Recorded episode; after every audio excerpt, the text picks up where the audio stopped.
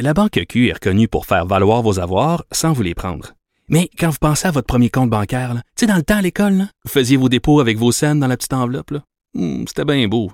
Mais avec le temps, ce vieux compte-là vous a coûté des milliers de dollars en frais, puis vous ne faites pas une scène d'intérêt. Avec la Banque Q, vous obtenez des intérêts élevés et aucun frais sur vos services bancaires courants.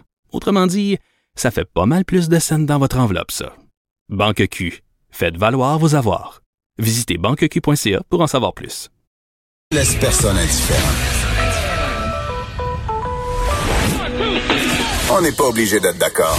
Bonjour tout le monde, c'est Sophie Durocher. On est mercredi le 29 avril 2020. Écoutez, vous le savez, depuis le début de cette pandémie, une des choses qui est les plus tristes, c'est euh, l'impossibilité pour les gens, euh, les proches ou la famille de gens qui décèdent de la COVID-19 ou d'autres maladies, euh, l'impossibilité donc de pouvoir les prendre dans leurs bras, de pouvoir être présent physiquement au moment du décès, l'impossibilité aussi d'organiser des funérailles comme on en organisait avant.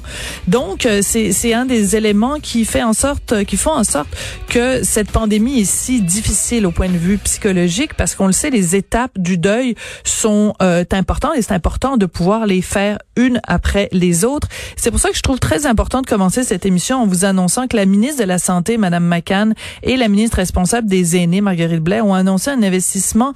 Bon, c'est pas un montant qui est énorme, mais c'est quand même mieux que rien. 240 000 dollars pour le déploiement d'un programme spécial pour soutenir les personnes endeuillées durant la pandémie de la COVID-19.